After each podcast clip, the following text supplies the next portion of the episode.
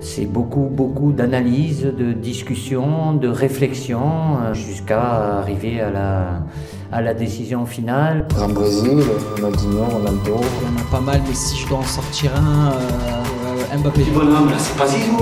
Là, là, c'est pas Zizou. Là, c'est truc. Je vais faire le choix du cœur, je dirais Ronnie, parce que voilà, il a laissé sur son passage un, un héritage extraordinaire. Lucas peut jouer ici, peut jouer là. C'est le l'attaquant. Salut à toutes et à tous, bienvenue dans cet épisode 20 de Jeux en triangle. 20 c'est un très joli nombre et c'est à peu près 10 de moins que l'âge de David Hernandez et Geoffrey Stein, les doyens de cette émission. Comment vont mes trentenaires? Bah, j'ai sorti la canne, là, j'ai un peu mal au genou, ça, ça commence à tirer. là. C'est moche ce que tu fais, c'est très très moche. Avant d'entrer dans le vif du sujet, le traditionnel rappel. Jeu en triangle est disponible sur toutes les plateformes d'écoute et si on y est bien noté, eh bien on sera mieux référencé, on pourra toucher encore plus de monde pour vous la faire courte. Donc Pas n'hésitez pas, hein. euh, il y a De toujours monde. pas d'argent, ça bouge pas. Donc n'hésitez pas à partager, à vous abonner, vous connaissez la chanson.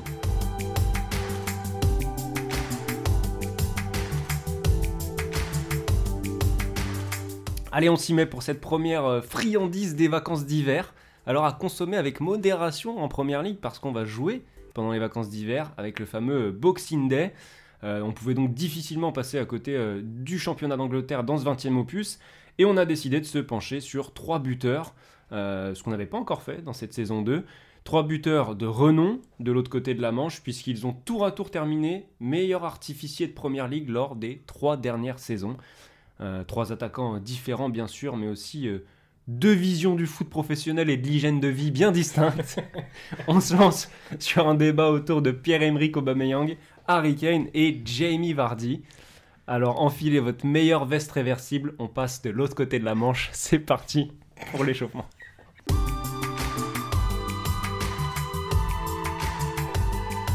Allez, c'est parti avec l'échauffement. David, euh, sur Bah, qui je euh, vais commencer? avec l'ami euh, Pierre-Emerick Aubameyang. Euh, c'est plus une image à Borussia Dortmund. Euh, à synthé, c'est bizarre. non, c'est bizarre, hein, mais bon. Mais à saint il le faisait déjà, mais c'était ces, ces fameuses célébrations. euh, du coup, à saint c'était, euh, bah, même au début à, à Dortmund, c'était Spider-Man. Mais euh, c'est sa célébration avec Marco Reus, où il se transforme en Batman et Robin. Et euh, plus que l'image rigolote euh, du, du duo, du duo, c'est vraiment la complicité qu'il y avait entre les deux joueurs à cette époque-là à Dortmund. Et euh, un duo qui a fait des ravages en Bundesliga. Et euh, voilà, c'est ce, ce Borussia euh, un peu foufou, euh, post-club, post-Lewandowski, où, où ça jouait à 100 à l'heure comme, bah, comme avant. Mais vraiment, là, c'était vraiment tout pour l'attaque et tout pour la vitesse. Et Aub- Aubameyang rentrait parfaitement dans ce, dans ce moule-là. Alors moi sur Jamie Vardy, c'est plein de souvenirs qui reviennent parce qu'en fait l'année du titre de Leicester, moi je suis en stage en Angleterre, à Londres, donc je vis ça un petit peu de, près, j'arrive fin janvier, donc euh, à ce moment-là l'excitation monte pas trop encore parce qu'on n'y croit pas, vraiment personne n'y croit, même en Angleterre personne n'y croit. Mais mine de rien, je suis en auberge jeunesse, je croise pas mal de jeunes qui s'intéressent au foot, et puis les semaines passent, Leicester continue de gagner, tu sens le truc un peu monter. Donc j'ai eu la chance de sentir un petit peu cette atmosphère en Angleterre autour de Leicester. Après, moi, je vivais ça avec mon œil de entre guillemets supporter d'Arsenal euh, en première ligue. Donc, euh, j'étais très content de voir, euh, par exemple, une victoire d'Arsenal dans les dernières minutes contre Leicester avec un but de Vardy d'ailleurs.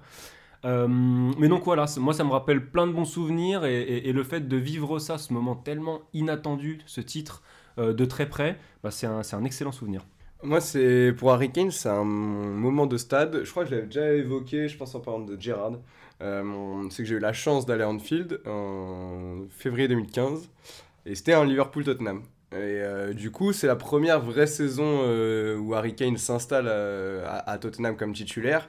Il est titulaire ce match-là, pointe de l'attaque. Du coup, pour, pour moi, c'est un petit peu. Il y, a- cette curiosité de ce petit attaquant anglais dont on commence à parler, qui commence à avoir des bonnes petites stats avec Tottenham et, de le voir en vrai.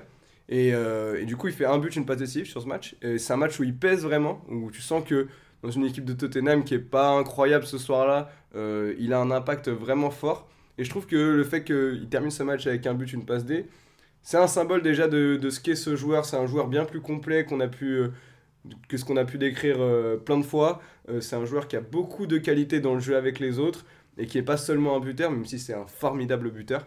Donc, donc voilà, je trouve que ce petit souvenir, en, en me l'étant remémoré, en ayant vraiment essayé de chercher un petit peu l'image que j'avais eue de Kane après ce match, je m'étais dit, oui, il y a vraiment quelque chose chez, chez ce gars-là. Après voilà, je n'allais pas euh, deviner ce qu'il allait, la dimension qu'il allait prendre, mais en tout cas, j'avais senti déjà ce soir-là un petit, un petit truc en plus par rapport à d'autres. T'aurais pas mis quelques euros sur ce rare euh, Non, non, non, je ne serais pas allé jusque-là. Je serais pas allé jusque-là. Après, la carte, je pense, elle était déjà, déjà chère du coup. Ne parlons pas jeu d'argent, messieurs. On va encore pousser les gens dans le vice. On est déjà tombé suffisamment qui va bas, nous. nous appeler. Allez, on en a fini avec l'échauffement. C'est parti pour le match. Ça fait un match, mon gars. Un match de chez match, on appelle ça. On commence avec Pierre-Emerick Pierre-Emerick Pierre-Emerick Aubameyang, 32 ans, 1m87. Son parcours euh, est assez. Il, passe par plusieurs clubs français au début. hein. son parcours en junior, il y a Nice, Laval, Rouen ou encore Bastia. Je crois qu'il suivait un peu son, son père, si, je dis pas de, si je dis pas de bêtises. Euh, son premier contrat pro, il le signe au Milan, mais qu'il ne le fera jamais jouer en Serie A et qui va beaucoup le prêter. Dijon, Lille, Monaco, Saint-Etienne, où il s'engage définitivement euh, jusqu'à rejoindre Dortmund en 2013. Il quitte ensuite l'Allemagne en janvier 2018 pour rejoindre Arsenal, où il évolue toujours. Euh, bah, quand on regarde un peu son parcours, par rapport au joueur qu'il est, bon, pas forcément euh, cette saison, mais qui- qu'il a pu être sur certaines saisons un très grand joueur, on, on est- on reste un peu sur notre fin avec Aubameyang, parce que Arsenal et Dortmund, on, on aurait quand même aimé le voir dans un plus grand club. Euh, c'est peut-être par là qu'on peut commencer. Euh, par exemple, il y avait des rumeurs Real Madrid beaucoup à une époque. C'est dommage qu'on n'ait pas vu Aubameyang, même si sa carrière n'est pas terminée, dans un, dans un top club européen. Ouais, bah, c'est un joueur qui a quand même eu, euh, on va dire, des difficultés à exploser au, au plus haut niveau. Euh, il faut attendre la saison euh, 2011-2012 avec saint où il fait 16 buts et euh, 13 passes Mm. ou un, un truc dans le genre. Mm.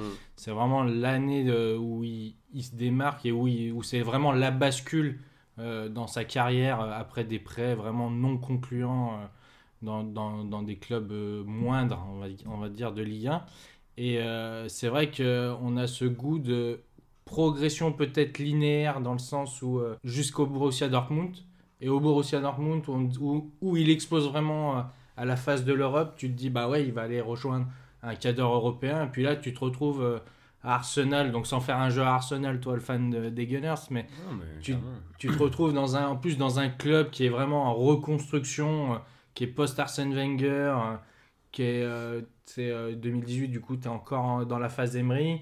Tu, ça tâtonne, ça, ça joue plus vraiment le titre. Du coup, tu t'attends, tu te dis presque en fait, bah, il va rester un an ou deux à Arsenal, histoire de, d'exploser en première ligue, que sa valeur elle prenne, et puis qu'il aille voir un autre gros club. Et ouais, c'est vrai qu'au final, c'est presque plus sur la phase un peu descendante ces derniers mois et même la saison dernière, depuis qu'il a prolongé, que sur la phase ascendante à l'âge qu'il a, quoi, surtout. Après, pour être très honnête, moi je trouve que déjà Aubameyang, il a pas mal maximisé son potentiel. Parce que quand tu vois ce qu'il faisait, euh, par exemple à Lille, euh, moi jamais j'aurais imaginé qu'Aubameyang euh, finirait une saison à 31 buts à Dortmund. Euh, Enfin, 31 buts en Bundesliga. Euh, donc, euh, donc, non, je trouve qu'Aubameyang, euh, grâce à Galtier, qui est d'ailleurs... on n'en parle pas souvent de cette qualité-là chez Galtier, mais il doit... Enfin, il y a pas mal de joueurs qui lui doivent des carrières à Galtier. Grâce à Galtier, il est devenu beaucoup plus qu'un tout droit, alors que vraiment au départ, c'était vraiment ça pour moi. C'était un mec qui courait tout droit, qui fonçait dans le mur très souvent, et qui avait une, une justesse technique, que ça soit dans les centres ou dans les frappes, dans les passes, qui était vraiment très très limitée. C'est devenu un joueur offensif ultra polyvalent, capable de jouer avant-centre sur les côtés, qui était fort des deux pieds, fort de la tête, euh, qui aussi était capable de créer pour les autres, même si c'était d'abord par sa vitesse, mais qui a, il a vraiment eu des phases à, à Dortmund notamment, où il arrive à trouver des passes dans les intervalles vraiment vraiment très très jolies. Donc, euh, donc je trouve déjà qu'en fait Aubameyang, quand tu gardes sa carrière aujourd'hui avec le recul, bah c'est pas si mal en fait. Franchement, euh, j'aurais pas forcément misé sur le fait qu'il arrive à, ce niveau-là un, jour. Tu parlais de, de son profil complet. Effectivement, j'ai regardé un petit peu ses buts. Alors, il est à peu près à. il a bientôt atteint la barre des 300 buts en carrière. Il a 286 à peu près. Euh, il y en a 41 du gauche, 30 de la tête. Il y a 23 penalties, 2 coups francs directs. C'est vrai qu'on a une palette très large. Avant d'arriver à Arsenal, il avait déjà joué une centaine de matchs sur le, sur le côté, je crois, avec Dortmund ou, ailleurs. Donc, effectivement, contrairement aux deux autres, lui, il a un, profil en plus de, profil d'attaquant, euh, de, de profondeur, il a un, profil d'ailier de débordement en fait, euh, qui, qui a pu servir à Arsenal, même si c'est pas le poste dans lequel il est, il est meilleur, on l'a vu euh, ces derniers mois. Et puis un joueur qui a aussi un vrai sens de la passe décisive. et, son duo avec la casette avait été intéressant quand les deux avaient la chance de- de jouer ensemble. Ouais, bah, c'est ce qui aussi pose un peu la question de son rôle actuel à, Arsenal, c'est que de, il a connu trois coachs. Tout le monde dit bah, pourquoi on fait pas l'association à la casette Aubameyang Parce qu'au final, dans le système Arteta, euh, Aubameyang se retrouve vraiment seul à la pointe de l'attaque avec euh, euh, chaque, euh, Saka en ailier. Et puis t'as- de l'autre côté, tu as soit Smith Rowe qui vient qui recentre plutôt axe et du coup personne sur le côté mais t'as pas vraiment un 9,5 qui tourne autour de lui et qui joue vraiment ce rôle d'appui. C'est lui qui est au final presque obligé de jouer ce rôle, alors que quand on voit qu'ils jouent tous les deux avec la casette, c'est plus la casette qui a cette faculté à garder le ballon de haut but. Chose que je trouve que Aubameyang est un de ses points négatifs, c'est que de haut but, pour garder la, dans, dans le système Arteta, pour garder le ballon et faire remonter le bloc, il n'a pas cette capacité de conservation de balle, moi je trouve. Ouais, c'est un joueur qui est quand même bien plus à l'aise, comme tu le dis, face au jeu. Et je trouve que à 32 ans, avec son profil physique au départ, euh, très explosif, très rapide, euh, je trouve qu'il a un peu du mal à se réinventer avec le déclin physique qui arrive avec l'âge. Et du coup, en effet, je trouve que c'est pas facile. Après, c'est peut-être parce qu'il n'a pas toujours été mis dans les meilleures conditions euh, à Arsenal, mais c'est pas facile de savoir aujourd'hui quel serait son meilleur rôle ou ou là où il est vraiment le plus efficace. Je trouve que c'est très difficile de déterminer euh, là où il aurait le plus d'impact euh, dans une équipe. Il décline alors que pour le coup, euh, c'est un joueur ultra fiable physiquement, parce qu'il a jamais eu de grosses blessures. Euh, beaucoup un professionnalisme euh, qu'il est difficile de remettre en cause, parce que aucune blessure musculaire, euh, il fait ses saisons à 40 matchs minimum à chaque fois. Euh, donc, euh, donc pour le coup, il est vraiment, on peut pas euh, lui reprocher ça. Mais c'est vrai que je trouve que, bah voilà, vu qu'il a plus cette faculté à faire des différences sur, euh, sur 3-4 mètres et à vraiment à déposer ses, défenseurs comme il pouvait le faire à une certaine époque, bah, du coup, on sent une difficulté à, se trouver une nouvelle façon d'exister. J'ai l'impression, on parlait de Reus tout à l'heure, on, a parlé- on a parlé de la casette. Euh, c'est difficile de donner la, meilleure manière de faire évoluer Aubameyang dans une équipe, mais par contre, on sent que il est à l'aise quand il y a une vraie association, un vrai duo. C'est un homme de duo quand même. Euh, et là, ce duo avec. euh, c'est plus Haute-Garde qui, qui est titulaire en numéro 10, alors que quand la casette joue, effectivement, c'est plus un 9,5. Là, c'est Haute-Garde en 10. On sent pas une connexion folle euh, entre les deux joueurs. Euh, ce que j'ai noté chez Aubameyang aussi, c'est que c'est un homme un petit peu d'à-coup. Il a jamais gagné de, il a jamais remporté de titre euh, national. C'est un homme de coupe, une coupe de la Ligue, une coupe d'Allemagne, deux super coupes d'Allemagne, une coupe d'Angleterre, Community Shield. Et ce qui est intéressant, c'est qu'il est souvent acteur de ces, de ces moments-là, de ces moments forts. Euh, il y a eu notamment l'été 2020, euh, post, euh, qui a été intéressant pour lui, avec doublé en finale de FA Cup contre Chelsea.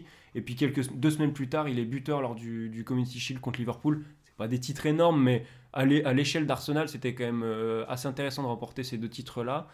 Et même s'il n'a pas fait passer un palier à Arsenal, alors que c'est ce qu'on attendait de lui au moment de son arrivée, il a au moins ajouté des lignes au palmarès des Gunners. Quoi. Ouais, puis il les emmène en finale de. Enfin, pas tout seul, mais ils vont en finale Oui. de Ligue Europa Oui, en, en 2019. Et il met sur la, la double confrontation du finale contre Valence, il met 4 buts. Ouais. Donc, euh, donc il est vraiment, vraiment précieux.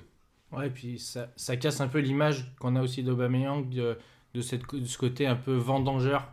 Euh, surtout qu'on a eu à ses débuts que c'est un joueur, un attaquant qui avait besoin de 25 occasions pour, euh, pour mettre un but. Et au final, il prouve que dans les, dans les matchs qui comptent, mais dans les matchs coup près, on va dire, euh, il est là, il, a, il a ce brassard de capitaine.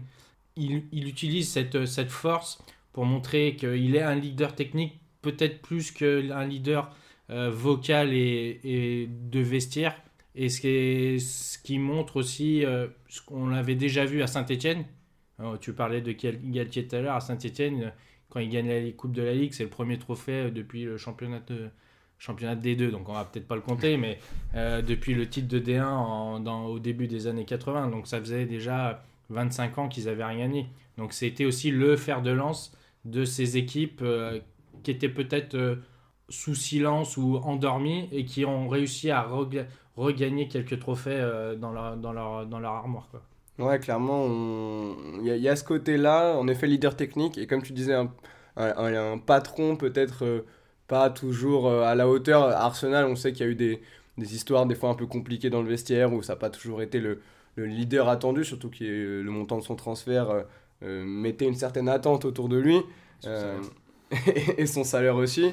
Et on le voit aussi un peu avec, avec le Gabon, par exemple, où pareil, il n'a pas une réputation incroyable de, de joueur, de leader qui, qui, va porter sa, sa sélection. D'ailleurs, le Gabon, comme seul résultat référence un peu sur, pendant l'ère Aubameyang, c'est un quart de finale de la Cannes où malheureusement pour lui, il rate le, tir au but qui fait que, que, son équipe se fait sortir par le Mali en, 2013. Donc, euh, donc du coup, il y a ce côté, euh, il, manque toujours un petit truc avec Aubameyang pour euh, sentir qu'il peut amener ses équipes à un stade au-dessus. Après, juste, on est, on est assez critique.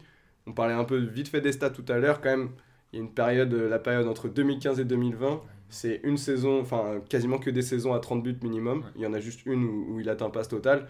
Voilà, faut quand même avoir cette conscience que statistiquement, c'est un joueur qui a pesé très fort pendant une période assez longue. 2016-2017, il est meilleur joueur, il est meilleur buteur de Bundesliga, il met 49 buts toutes compétitions confondues. Donc euh, c'est des chiffres d'un attaquant qui aurait dû prétendre à mieux en fait. Mm. Euh, et, pareil, ces chiffres en Ligue des Champions. Alors il l'a jamais joué avec Arsenal, ça c'est quand même le symbole de l'échec du projet des, Gunners euh, par rapport à son recrutement. D'ailleurs on peut élargir ça au recrutement d'Alexis Sanchez aussi à l'époque. Enfin bon, on va pas faire l'histoire d'Arsenal maintenant, mais euh, il fait 32 matchs avec Dortmund sur 4 saisons, il met 15 buts. Le ratio est quand même assez intéressant, c'était très prometteur. On, on l'a vu, c'est un joueur qui est capable de briller dans des grands rendez-vous. Malheureusement, aujourd'hui, il a plus tant l'occasion de ça, de, disputer des grands rendez-vous, même si la première ligue est une usine euh, à choc, mais ça reste le championnat national. Donc on est obligé de rester un petit peu sur notre fin avec, euh, avec Aubameyang en fait. Ouais, puis ce qui est con, c'est que au final, quand il arrive à Dortmund, il n'a pas cette pression. Euh, il arrive, Lewandowski est encore là, il fait une saison avec lui. Du coup, il n'a pas cette pression d'être le remplaçant attitré de, du Polonais et du coup de, cette machine à but. Ça va revenir euh, plutôt à Immobilier. Et le, le pari Immobilier à, Dortmund, euh, je pense qu'ils s'en souviennent plus qu'il a porté le maillot. Mais du coup, il a eu cet avantage de. Il réussit quand il a le moins de pression possible, en fait. Euh, il, a eu, il a eu un an pour s'acclimater à la Bundesliga et dès que Lewandowski est parti, boum, il a explosé. on parlait de son duo avec euh, Royce, mais il avait, il avait plus, il avait plus euh, prendre tous les petits ingrédients de la Bundesliga, du système Klopp, pour ensuite exploser au plus haut niveau, comme ça a été le cas à Saint-Etienne, où quand il arrive, on n'en attend, pas monts et merveilles, mais il, est là et il se moule parfaitement au projet Galtier on va pouvoir enchaîner avec notre ami Harry Kane.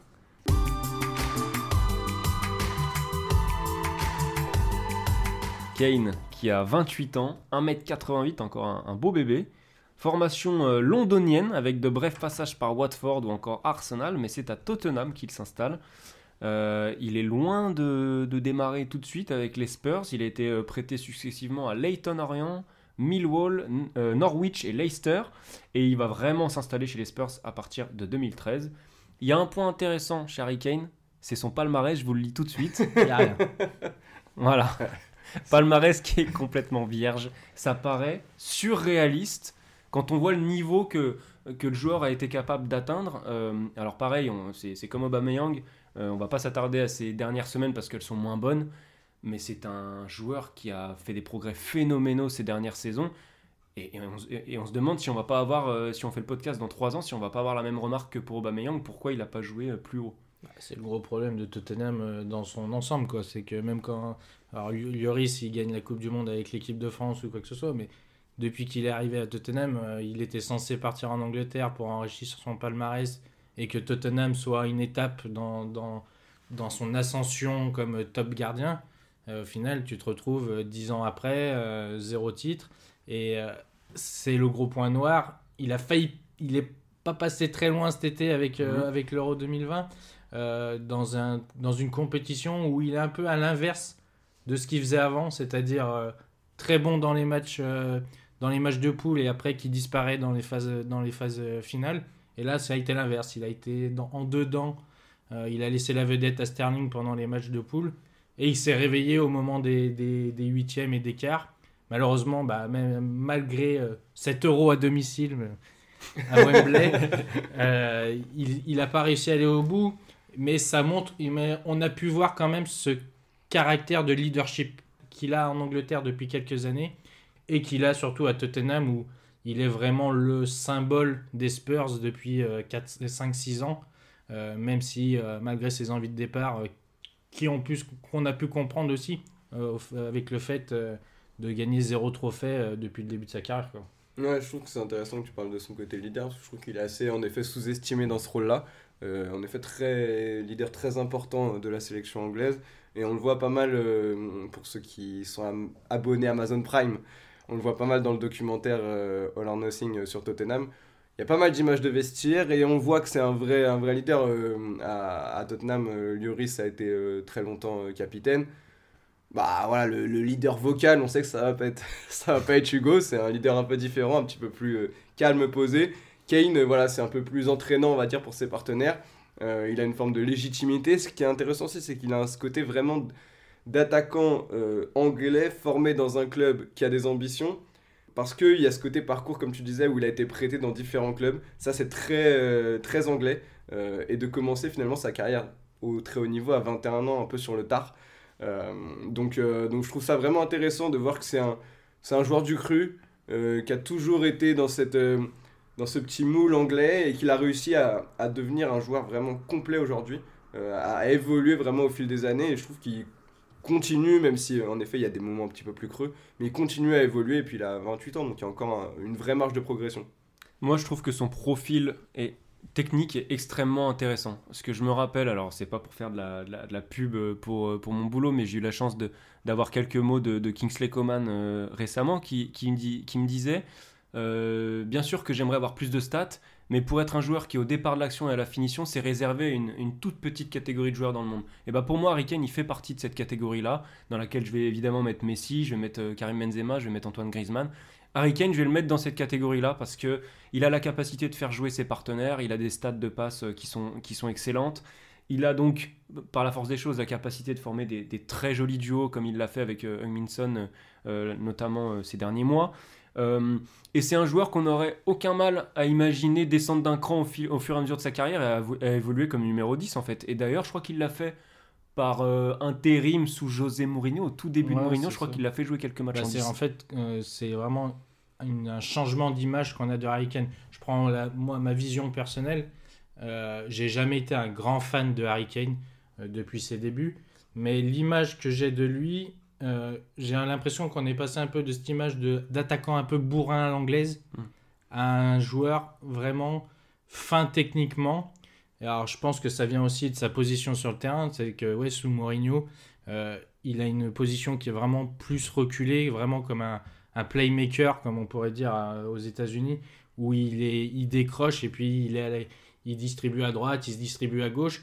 Et ça vient aussi au fait, je pense, de... Bah, la baisse de régime de Deli Ali qui est, qui est passé euh, sous les radars, euh, sous silence, et aussi du départ d'Eriksen qui occupait un peu cette euh, position avant de numéro 10. Et on le voit aussi en Angleterre, c'est que là, pendant l'Euro, c'était souvent Harry Kane qui décrochait et tu avais Sterling qui ensuite prenait la profondeur et qui, fait, qui faisait jouer sa vitesse. Et du coup, c'est une vraie évolution dans son jeu. Et comme tu le disais, sur une position plus reculée, sans faire de comparaison pareille, pour moi, c'est un peu un Wayne Rooney. Alors, plus grand, en, plus grand et peut-être avec un abattage défensif moindre, mais c'est un peu un Wayne Rooney qui, dans peut-être à 30 ans, 31, 32 ans, que tu vas voir jouer vraiment comme un numéro 10 ou comme un numéro 8, mais pas vraiment relayeur parce que. Rooney pouvait le faire, mais là, Kane. Ouais, c'est vraiment. Ça, son rôle sera peut-être vraiment numéro 10 au, au fur et à mesure de, de, l'âge passé. Quoi. Ouais, c'est vrai que pour le coup, il a vraiment un côté euh, benzemesque dans le sens où aujourd'hui, je vois assez peu de purs numéro 9 qui sont en même temps bien plus que des buteurs. Voilà, on, a, on avait déjà évoqué ici euh, un, Lewandowski. Lewandowski, ça reste un joueur de surface avant tout. Kane, il a cette faculté, en effet, comme tu le dis, à décrocher, à donner d'excellents ballons dans la profondeur, à faire les petits décalages qu'il faut. Et, très souvent, chez un attaquant, euh, par exemple, quand il va euh, faire une petite passe sur le côté pour décaler un gars, en fait, c'est dans sa tête, il y a déjà le 1-2, il y a déjà, il y a déjà mm. le truc d'après pour se dire, ouais, mais à la fin, il va me la rendre et c'est moi qui vais marquer, quoi.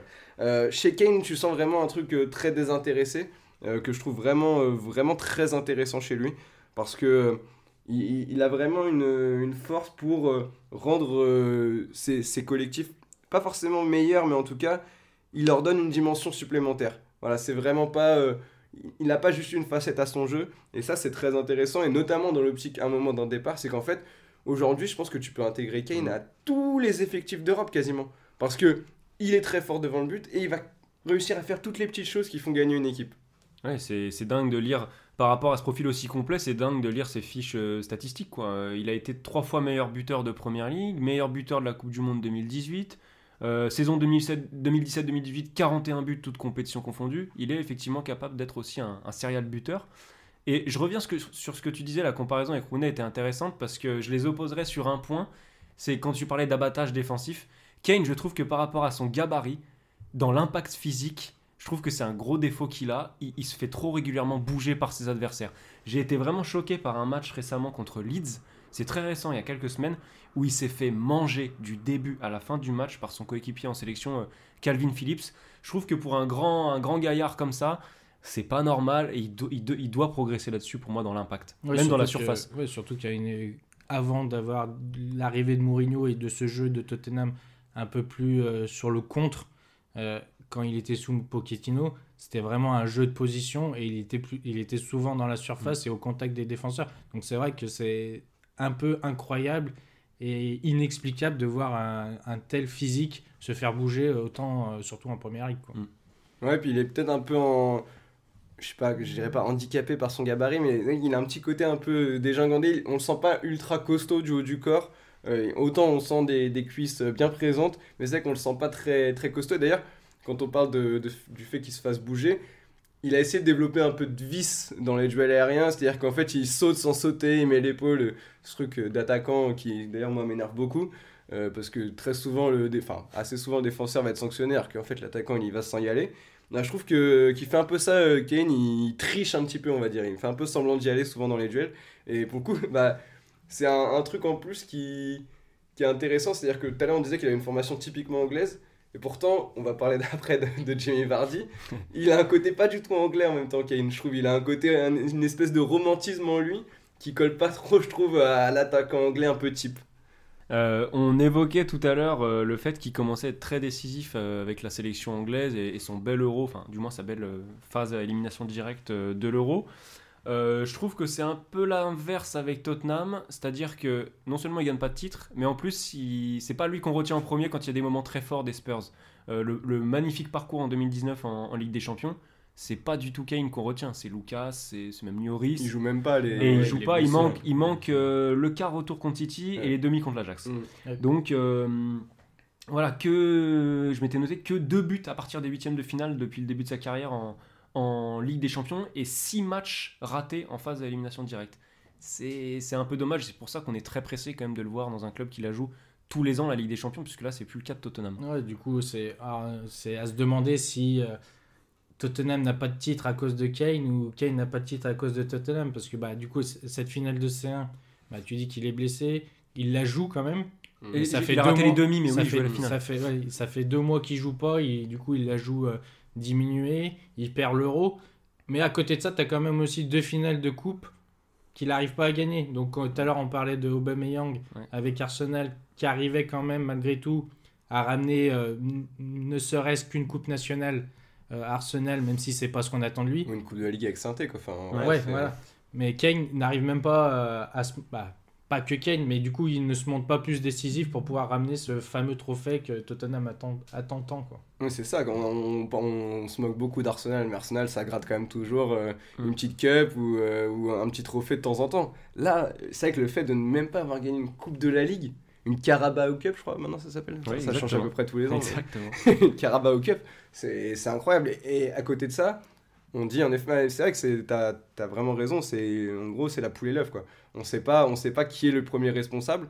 Après, dans les, on parlait de son influence dans les grands matchs, ça se voit aussi en première ligue. Par exemple, j'ai noté, il est à 29 buts en 75 matchs contre les adversaires du top 6. Sachant que Kane, c'est plus euh, deux buts, euh, enfin ouais, deux buts tous les trois matchs euh, en, en moyenne. Donc là, il serait plutôt à un but tous les trois matchs. Donc ça, son rendement baisse. Et sachant que j'ai compté Arsenal dans le top 6, enfin le Big 6, et contre Arsenal, pour le coup, il a des très bonnes stats. Il a 11 sur 16. Donc du coup, si on prend les quatre autres adversaires, les stats, elles baissent vraiment. Donc du coup, on sent qu'il n'y a, voilà, a pas de grand moment, grand moment fort, à part justement sur cet euro où il y a, où il y a ses buts dans les matchs euh, importants, même si bah, il fait basculer le huitième. Après, le quart, c'est une balade, une balade contre l'Ukraine. Euh, mais, euh, mais voilà, il, man- il manque un petit truc pour, pour faire basculer Kane et aussi en termes d'image qu'il peut avoir auprès du grand public, je pense. On va pouvoir passer à Jamie Vardy.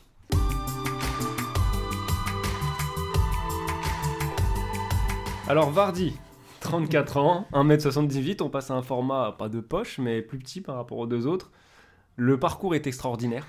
Stocksbridge Park Steels, Halifax Town, 6ème division anglaise, Fleetwood Town, Leicester depuis 2012 où il commence euh, en championship. Euh, on passe d'un joueur qui évolue donc dans les bas-fonds du football anglais à un joueur qui devient champion d'Angleterre avec Leicester en marquant but sur but. Ouais, premier match en première ligue à 27 ans. Euh, comme tu disais, il était en, en 5ème division ou 6ème division avec Fleetwood Town là, en 2011-2012, donc c'est finalement il n'y a pas si longtemps. Et, et même en championship, j'ai regardé quand il est avec Leicester l'année de la montée. En fait, c'est même pas lui le meilleur buteur. Il met 16 buts. euh, le championship, c'est pour ceux qui ne savent pas, c'est il y y a 24 équipes. donc il y a 46 journées. donc euh, une saison à 16 buts, c'est finalement pas si incroyable pour un attaquant dans une équipe qui monte. Et euh, il y a son, son compère de l'attaque, David Nugent, qui est d'ailleurs, je crois, aussi son témoin de mariage. Je, crois avoir vu ça passer. euh, qui, qui est meilleur buteur de, Leicester cette saison-là. Mais tout ça pour dire que même euh, au moment où Leicester monte, c'est même pas encore le franchise player de, cette équipe. Et derrière, il y a cette, en effet, il y a cette saison comète, cette saison incroyable euh, 2015-2016, euh, où à la fois lui va prendre une dimension folle parce qu'on le sent dans un état de, de confiance, d'impression qu'il peut rien rater. En fait, euh, tout, lui réussit. Euh, J'ai regardé, donc il met 24 buts. Euh, c'est un tiers de, des buts marqués par Leicester sur la saison, ce qui est énorme pour un seul joueur. Et surtout, il rapporte 15 points par ses buts. 15 points et notamment 4, victoires de suite euh, entre la 10e et la 13e journée, 4 victoires de suite où c'est lui qui met le but de la victoire. Donc euh, voilà, c'est assez symbolique de ce moment où en gros Leicester était Vardy et inversement. Ouais, c'est la belle histoire de Leicester et en même temps la belle histoire de Vardy. C'est au final, il n'y a que en Angleterre que tu peux entendre Mm. une histoire comme ça d'un mec qui passe de D6 ou des ouais, je sais plus combien à déjà à la première ligue, de passer pro et ensuite d'être le, le, le franchise player presque euh, d'une équipe que personne n'attendait et qui va décrocher un, un titre euh, incroyable quoi. C'est que c'est on parlait, on avait fait euh, les champions euh, sous euh, les champions, les autres champions sous le PSG QSI, c'est de la même veine que Montpellier, voire même peut-être un truc au-dessus parce que ça, ça monte de championship en 2014 Ouais. et deux ans après c'est champion. Donc c'est vraiment une ascension, une ascension incroyable. Et au final, il est à l'image de Marez, à l'image de Kanté. ça n'a pas été qu'un seul coup d'éclat. Lui, il est peut-être pas parti dans un, dans un top club. Il a préféré rester dans son petit cocon de Leicester. Mais il a continué à, faire, à, à- à performer, même si ses stats euh, n'ont pas, pas toujours été euh, au summum du summum.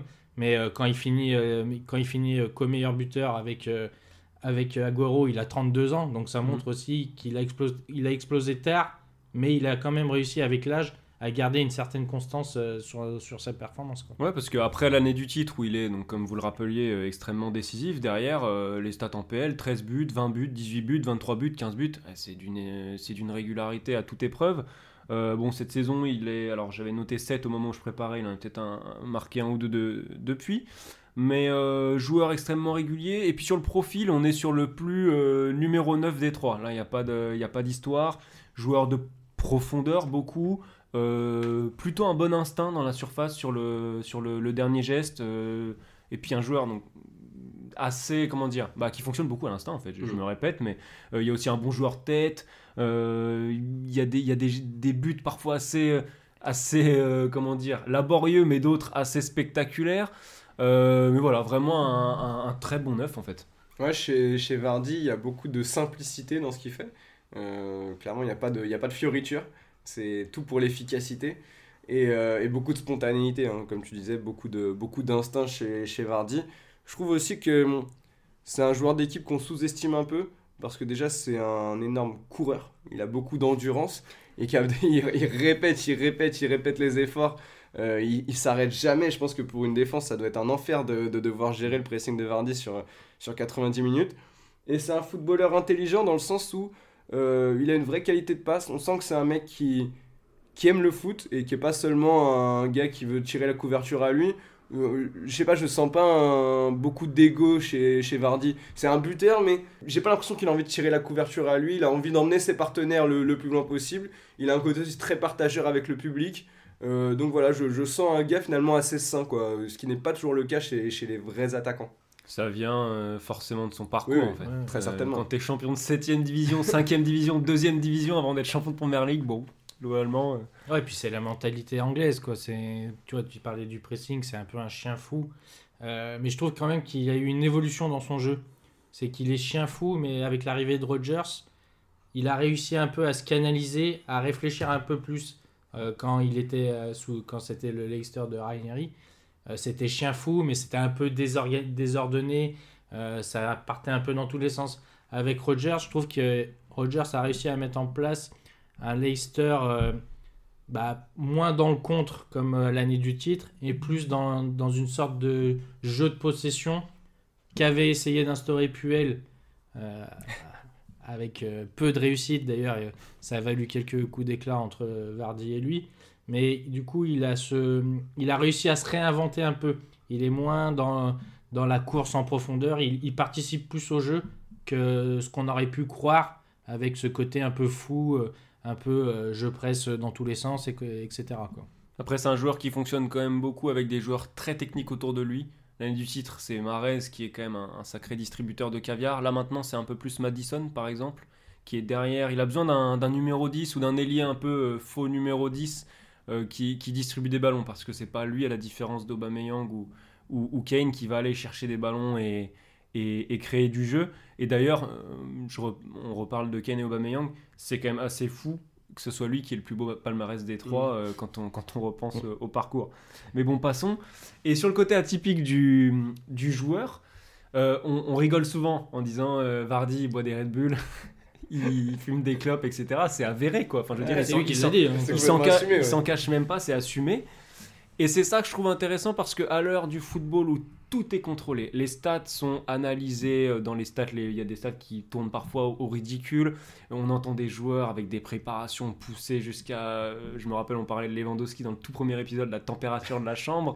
Euh, et là, vous avez Vardy, cet ovni qui assume qu'il boit des Red Bull et qui fume des clopes et qui finalement fait mieux que Aubameyang et Kane aujourd'hui, quoi. Ouais, mais c'est vraiment un personnage, t'as l'impression que c'est un symbole euh, du football anglais. euh, ça pourrait être le héros d'une série. Euh, En ce moment, je regarde Ted Lasso. bah, je, je fais pas encore de la pub pour Apple, mais je regarde Ted Lasso. Pour tous ceux qui aiment le foot, vraiment, je, je conseille. Et bah, clairement, Jamie Vardy, ça pourrait être un personnage de Ted Lasso sans problème. C'est vraiment, vraiment un personnage attachant. et je pense que quiconque, en fait, euh, peut, peut s'identifier au, au parcours de, de Jamie Vardy, quoi. Euh, Arthur, on- et d'ailleurs, David aussi, on, on a joué à, à des niveaux. euh, à des niveaux où ça, où ça, où, Surstabilisé. où la bière est plus importante que le match. On a l'impression que chez Vardy, il y a un peu de ça. Ouais, puis c'est après, après, ça peut être aussi le défaut qu'on euh, le défaut qu'on peut lui reprocher, c'est cette euh, insouciance euh, de jouer pour le foot, pour dire de jouer. C'est peut-être aussi ce qui lui a fait défaut dans le sens d'aller voir peut-être plus haut et de se professionnaliser encore plus en rejoignant un club, euh, alors je sais pas, je dirais peut-être pas Manchester City parce que c'est peut-être une marche un peu trop haute, mais un club comme à Tottenham ou euh, un club autre que, que Leicester où on aurait pu peut-être se faire une autre idée de lui euh, dans une autre façon de jouer, dans un autre style euh, que celui de Leicester qui est en- au final le seul euh, prisme qu'on peut voir de Vardy. Quoi. Parce qu'au final, en- malgré ses stats, c'est pas un personnage influent de la sélection anglaise. Quoi. Non, il a d'ailleurs arrêté en sélection en 2000, euh, après le mondial 2018, si je dis pas de bêtises. Il a pris sa retraite internationale à ce moment-là. ouais. Après une grosse carrière internationale de deux ans. Voilà. Ah, il fait un euro, une Coupe du Monde, Ouais, quand même. ouais, Le mec maximise à chaque fois, c'est c'est complètement euh, incroyable. Allez, il est l'heure de faire un choix. C'est parti pour le temps additionnel. Additionnel, 3 minutes minimum. 3 minutes de bonheur en plus Geoffrey, on attend ton classement avec impatience. Alors en titulaire, ce sera Pierre-Emerick Aubameyang. Parce que je valorise l'évolution déjà. Comme j'ai dit, vraiment, je ne pensais pas que Pierre-Emerick Aubameyang atteindra euh, atteindrait un jour euh, ce niveau-là. Sa polyvalence, sa faculté à être influent dans des grands matchs, Sa force pour être un joueur d'équipe assez, assez intéressant euh, par moment. Et aussi, euh, bah voilà, finalement, il y, a quand même, y a quand même un petit bout de palmarès dans des équipes qui n'étaient pas forcément destinées à, gagner des trophées. Je pense notamment à Saint-Etienne. Donc, euh, donc voilà, j'aime beaucoup en fait l'évolution qu'a eu au, au fil de sa carrière Aubameyang.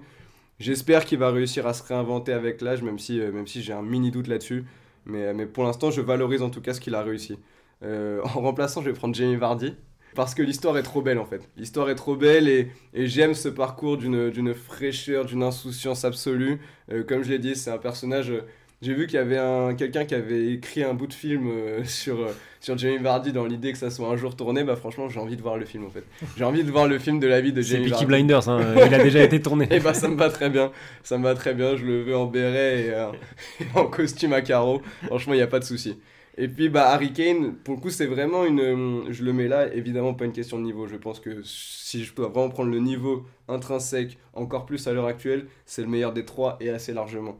Mais il y a une frustration chez, chez Harry Kane aujourd'hui, il y a un truc qu'il n'arrive pas à dépasser, un truc qui fait qu'il a toujours ce, cette armoire à trophées vide. Euh, je sais pas, il y a toujours une espèce de frustration il fait que je me dis, mais c'est pas normal qu'en fait, qu'on ait ce, ce talent-là qui n'arrive pas à, à passer un cap. Et donc voilà, j'attends, c'est le plus jeune des trois. Très probable qu'à la fin de sa carrière, j'ai un avis complètement différent sur Harry Kane. Mais pour l'instant, je suis trop déçu parce, qu'il, parce que les résultats qu'il a pour arriver à le, à le mettre ailleurs qu'ici. Alors moi je vais le mettre titulaire Harry Kane euh, parce qu'en fait j'ai à peu près la même réflexion que toi mais moi l'euro de cet été euh, j'ai eu une petite bascule dans ma vision d'Harry Kane parce que mine de rien il a enfin comme tu le rappelais David il a été euh, décisif dans des moments importants dans les matchs à élimination directe donc je sens qu'il est en train de basculer et avec lui son équipe d'Angleterre pour l'instant à voir s'il pourra le faire avec, euh, avec Tottenham donc je lui laisse le bénéfice du doute même si son palmarès évidemment est vierge Euh, et je pense que s'il rejoint un top club il est possible qu'on voit un Harry Kane tout casser avec l'Angleterre et un top club en même temps. Je ne serais pas surpris que ça arrive dans les, dans les années à venir. En remplaçant, euh, je, vais, je pense qu'on pourra sur Audacity prendre un copier-coller de ce que tu viens de dire, Geoffrey. Je vais copier-coller ce que tu as dit sur Vardy. Voilà, son parcours, on ne peut pas le mettre au placard par rapport à son parcours. Euh, c'est extraordinaire, gagner des titres de 7ème division puis une première ligue, ça n'existe pas. Et il est pour moi le dernier joueur dans ce qu'il représente euh, et dans ce qu'il montre du professionnalisme de son espèce. J'en vois pas d'autres, peut-être Ousmane Dembélé, mais c'est pas le même délire. Donc euh, vraiment pour moi, il, est, complètement unique et, je pèse euh, mes mots. Et au placard, euh, bah, Aubameyang, parce que pour moi, ses choix de carrière n'ont pas forcément été les bons. Enfin, du moins, le choix de Dortmund à Arsenal n'a pas été le, le bon et que je vois déjà un regret sur sa carrière parce que là, en plus, son début de saison plaide pas en sa faveur. J'ai l'impression qu'on arrive vraiment à bout de souffle. Euh, c'est pas terminé, mais j'ai l'impression que c'est tout comme. Alors, j'espère que je l'enterre trop vite et qu'il va nous, nous prouver le contraire. Mais j'ai un vrai sentiment de gâchis, malgré des saisons stratosphériques euh, d'un point de vue statistique, il ne faut pas l'oublier. Mais d'un point de vue palmarès, c'est- du gâchis. Bah, je vais avoir le même, euh, même classement que toi, Arthur. Je vais mettre Harry Kane en, en titulaire parce que, comme tu l'as dit, Geoffrey, c'est intrinsèquement pour moi le, le meilleur des trois. Il a que 28, 28 ans, entre guillemets, mais du coup, sa marge de progression est encore, euh, est encore là.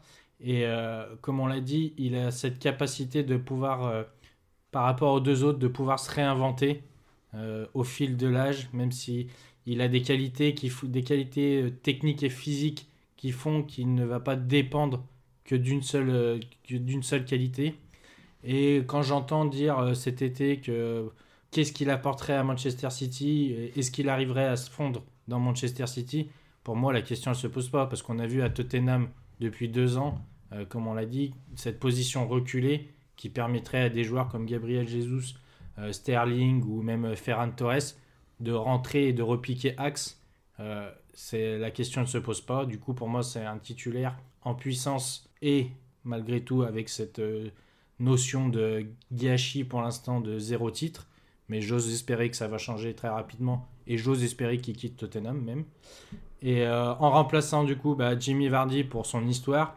Mais ce qui fait la différence avec, euh, avec Aubameyang, on va dire la péri- période de prime est sensiblement la même presque. Mais je trouve que il a plus apporté avec Leicester dans une, bah, certes dans une équipe qu'on n'attendait pas, mais il a plus apporté que Aubameyang euh, a apporté. euh, il a gagné à Saint-Etienne d'un titre historique, à Dortmund aussi, Mais du coup, à Arsenal, on dit qu'il a gagné des coupes, mais c'est pas ce qu'on attend de lui. Donc pour moi, c'est un degré moindre de ce qu'a pu réaliser Vardy et de ce que continue à réaliser Vardy, parce qu'il gagne peut-être plus le championnat, il gagne pas de coupe, mais ils arrivent à se mettre à s'insérer souvent dans le top 6, euh, top 7 anglais, alors qu'on leur donnait peut-être euh, après le titre pas cher de leur peau, voire même peut-être euh, une relégation post, post-titre ou post-célébration. quoi. Donc voilà, Aubameyang au placard. Voilà. Et bah Pierre-Emerick, si tu nous entends, on s'excuse. on va conclure, euh, on va conclure là-dessus. Euh, en attendant peut-être que Pierre-Emerick euh, Aubameyang nous fasse, nous fasse mentir, parce qu'Arsenal réalise un très beau début de saison au moment où on se parle, même si euh, il vient d'avoir une défaite contre Man United. N'hésitez pas à nous donner vos classements, à partager, à noter.